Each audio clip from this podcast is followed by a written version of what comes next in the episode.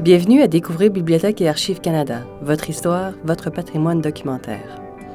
Ici Jessica Ouvrard, votre animatrice. Joignez-vous à nous pour découvrir les trésors dont recèlent nos collections, pour en savoir plus sur nos nombreux services et pour rencontrer les gens qui acquièrent, protègent et font connaître le patrimoine documentaire du Canada.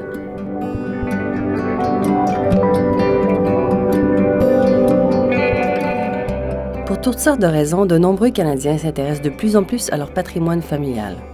Souvent, ils commencent par des recherches assez simples, mais se lancent ensuite dans l'œuvre d'une vie.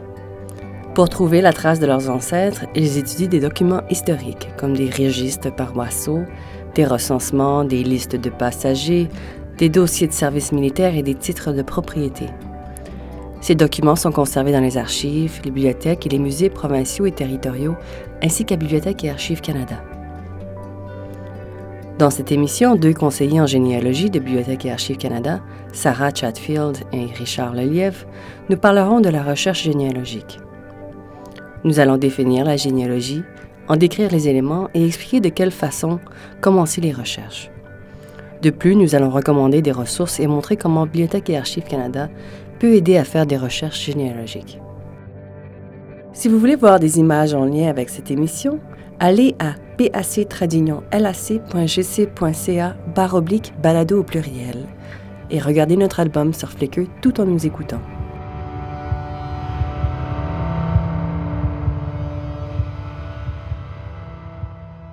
Bonjour Sarah.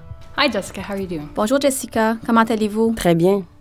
Merci d'être ici aujourd'hui. Oh, my pleasure. Ça me fait plaisir. Pouvez-vous nous expliquer rapidement ce qu'est la généalogie ou la recherche de l'histoire familiale et préciser ce que cela implique? So genealogy or researching your family history is Faire de la généalogie ou de la recherche en histoire familiale, c'est essayer d'identifier ses ancêtres.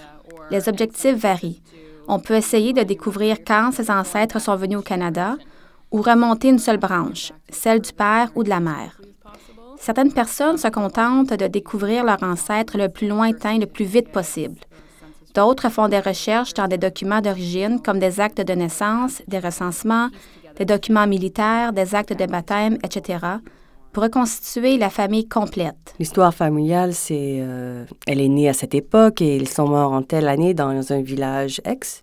Et ils ont eu tant d'enfants. Oui, ou ils se sont remariés, ont changé de nom et vous pouvez voir différents... euh, and using the traditional family tree. Je pense que le bon vue graphique en forme d'arbre est ce qui vient à l'esprit des gens quand ils pensent à la généalogie. D'autres y vont à fond et essaient de trouver des médailles militaires, des bibles familiales et des journaux personnels, parfois dans le but de publier un livre. J'essaie de respecter la décision du chercheur. Je ne vais pas lui dire quoi faire. Je vois. En quoi Bibliothèque et Archives Canada peut aider à faire des recherches généalogiques? LAC is doing a great job of getting the collection. BAC fait un excellent travail en mettant sa collection en ligne, dans des bases de données facilement interrogeables. C'est le meilleur moyen de rendre les documents accessibles au public. Bonjour Richard. Bonjour. Merci d'être ici avec nous aujourd'hui. Ah, C'est un plaisir. Si quelqu'un veut entreprendre une recherche généalogique, par où doit-on commencer? Chez lui, faut qu'il aille voir ses parents, faut qu'il aille voir ses grands-parents, sa famille, quoi. C'est eux autres qui, ont, qui sont la source d'information primaire pour lui. Euh, à cause des lois de, de, de, de protection de, l'information sur la vie privée, euh, beaucoup d'informations récentes n'est pas disponible. Euh, donc, il faut aller voir les personnes encore vivantes, aller chercher l'information d'eux autres. Puis, avec ça, ça va nous faire un lien aux documents qui sont disponibles, euh, aux documents d'archives qui sont disponibles. OK. Euh, à partir, après ça, euh, je suggère aux gens de visiter les sociétés de généalogie locale. Euh, encore là, des, des- des sources locales, c'est, pour l'information, c'est idéal. Euh, souvent, les sociétés de généalogie offrent des ateliers même pour, pour vous, vous partir, comment vous présenter. Euh, c'est certain qu'on a sur notre site web des, des conseils pour comment commencer. Euh, même si vous nous posez la question, on va vous répondre, on va vous dire, bon ben, euh, commencez de telle façon ou telle autre façon.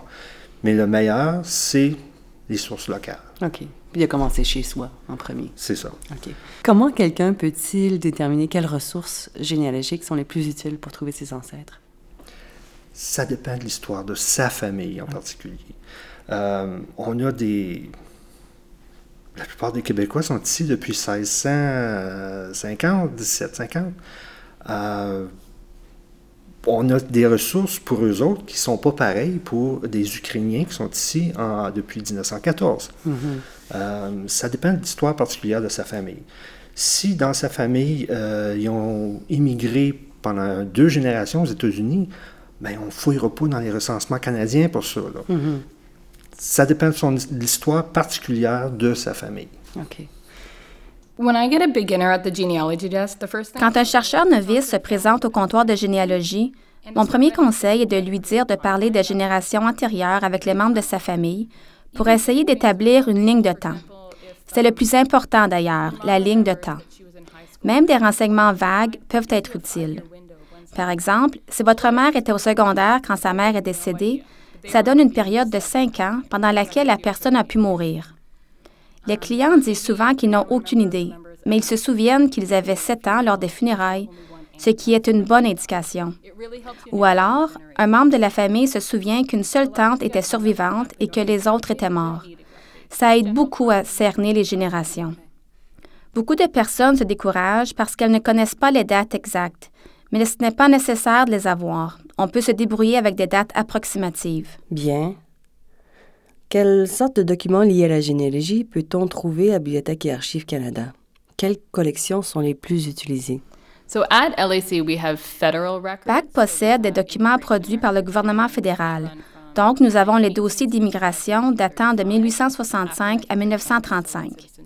Après cette date, les dossiers sont encore à citoyenneté et immigration. Les listes de passagers sont les documents d'immigration officiels pour cette période. On a aussi des recensements qui commencent en gros en 1841, l'année du premier recensement complet.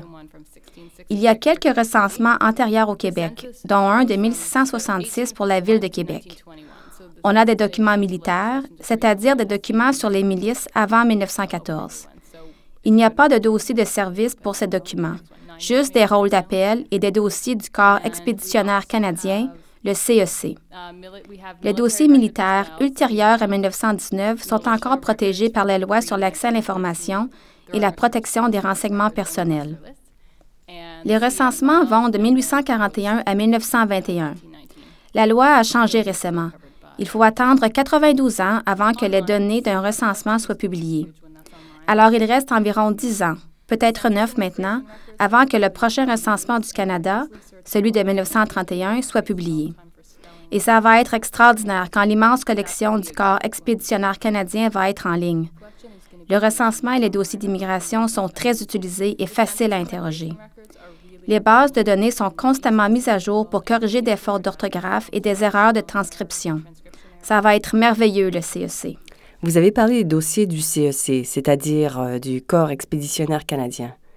Pouvez-vous les décrire et expliquer quelles sortes d'informations s'y trouvent? E Dans les dossiers des soldats, des infirmières militaires et des aumôniers du CEC, e environ 660 000 au total, il y a un document d'attestation qui est maintenant disponible en ligne. Les documents d'attestation représentent une page de chaque dossier. Un projet pour numériser les dossiers au complet est en cours. Je pense qu'il y a 10% du travail de fait, mais toute la collection va être numérisée d'ici quelques années. Les dossiers numérisés sont d'excellente qualité, en couleur et faciles à télécharger. C'est super. On trouve tellement d'informations dans les dossiers du CEC. E Le lieu de résidence des personnes, avec quels membres de la famille ils vivent à une certaine époque, s'ils se marient, puisque le soldat commence à envoyer son argent à son épouse plutôt qu'à sa mère, quand il meurt, leur testament, etc. C'est une excellente source d'information. Comment peut-on consulter ces ressources? Elles sont sur notre site Web. Si vous cliquez sur Généalogie et histoire familiale et que vous allez dans la section Recherche d'ancêtres, vous verrez toutes les bases de données. On a un partenariat avec Ancestry.ca, alors certains de nos documents sont sur leur site. D'autres sites Web comme FamilySearch.org ont beaucoup de documents. Parfait. Et qu'est-ce qui est seulement offert sur place? Il y a beaucoup de choses qui sont seulement disponibles sur place, comme les dossiers des militaires qui sont morts au combat pendant la Deuxième Guerre mondiale. Il y a un petit pourcentage de la collection qui est numérisée sur Ancestry.ca, mais il faut être sur place pour les consulter. Certains documents sur les petits immigrés anglais, comme les fiches d'examen des enfants et le bulletin d'information de Bernardo's intitulé Ups and Downs, sont des exemples de documents qu'on peut seulement consulter sur place. La plupart des journaux canadiens ne sont pas en ligne. On a une formidable collection de journaux sur microfilm qu'on doit lire dans nos locaux. Sans oublier la collection de documents généalogiques publiés qu'on retrouve au troisième étage. Les histoires familiales, les répertoires des registres des églises ou des paroisses et les index de recensement qui ont été publiés avant que tout soit mis en ligne. Ces documents sont encore très utiles. Très bien. Et les annuaires de ville? City directories, yes, we have those too. Nous avons aussi des annuaires de ville, c'est vrai. Il y en a beaucoup en ligne. Tous ceux de Montréal et une bonne partie des annuaires de Toronto sont là, mais la plupart sont seulement accessibles sur place. Vous avez parlé des journaux. Quelle sorte d'informations utiles peut-on trouver dans les journaux? Il y a bien des façons d'utiliser les journaux. La plus évidente est la vie de décès, qui est une source extraordinaire vu qu'elle mentionne où et quand la personne est morte. Elle donne un peu d'informations sur le défunt, les noms des parents survivants et l'endroit où ils vivent. C'est surtout pour ça qu'on les utilise. Aussi, si une personne meurt dans un accident ou est assassinée, par exemple, un article dans un journal peut donner l'information. Et quand un soldat revient dans un petit village, il y a parfois une petite note qui annonce son retour. Les journaux fournissent beaucoup d'informations. Si les chercheurs ont encore des questions après avoir consulté les pages web sur la généalogie et les ressources de Bibliothèque et Archives Canada, avec qui doivent-ils communiquer et comment? Well, there are a lot of places. So if they have a question, they Les sources d'informations sont nombreuses.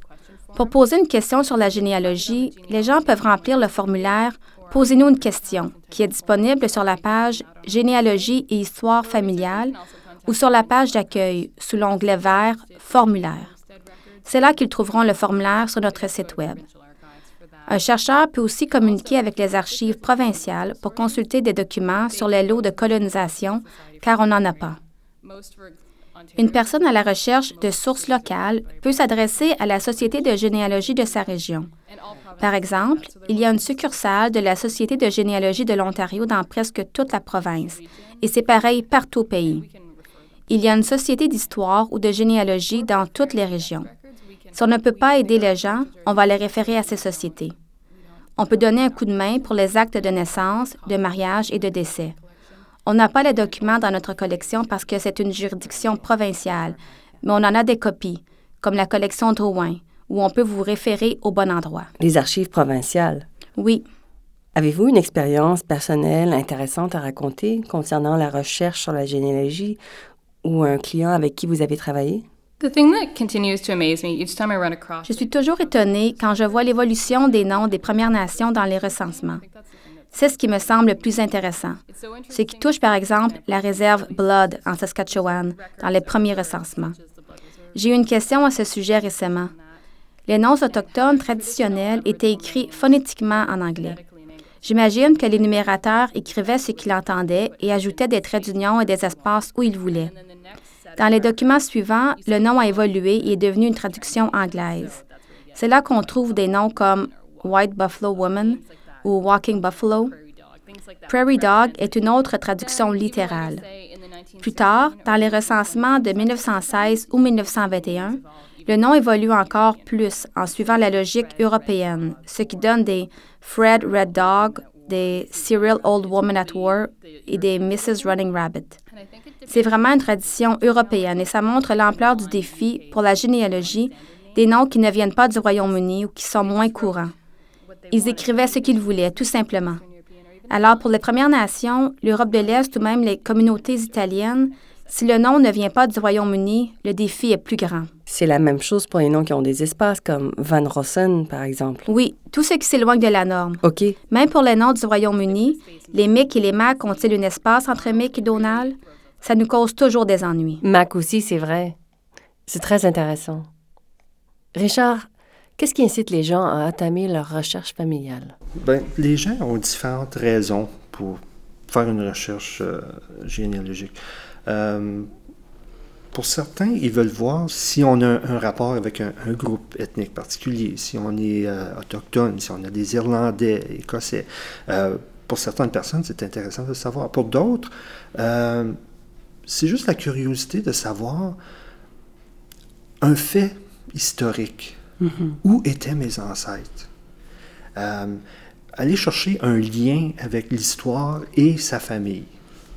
Euh, c'est certain, chacun a le, raison particulière de faire de la généalogie. Ouais.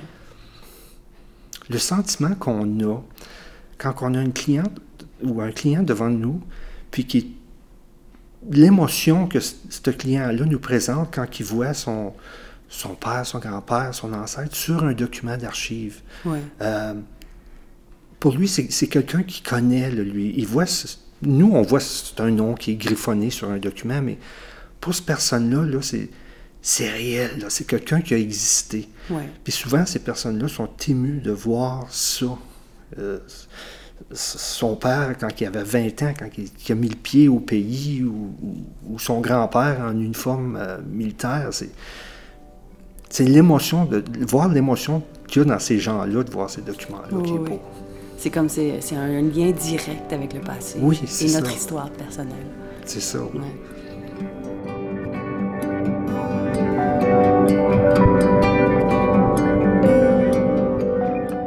Pour en savoir plus sur la généalogie et les ressources offertes à Bibliothèque et Archives Canada, rendez-nous visite en ligne sur le site bac-lac.gc.ca. Sur notre page d'accueil, cliquez sur l'onglet Thème populaire, puis cliquez sur Généalogie et histoire familiale. Vous y trouverez des liens vers toutes nos ressources généalogiques, dont une section Comment débuter. N'oubliez pas non plus de consulter notre blog, ledécoublog.com, pour découvrir d'autres contenus sur la généalogie. Pour trouver ce contenu rapidement, cliquez sur Généalogie et histoire familiale dans la liste des catégories à la droite. Merci d'avoir été des nôtres. Ici Jessica Ouvrard, votre animatrice. Vous écoutiez Découvrir Bibliothèque et Archives Canada, votre fenêtre sur l'histoire, la littérature et la culture canadienne. Je remercie nos invités d'aujourd'hui, Sarah Chatfield et Richard Lelièvre. Pour plus d'informations sur nos balados ou si vous avez des questions, commentaires ou suggestions, veuillez nous visiter à pac-lac.gc.ca, barre oblique balado au pluriel.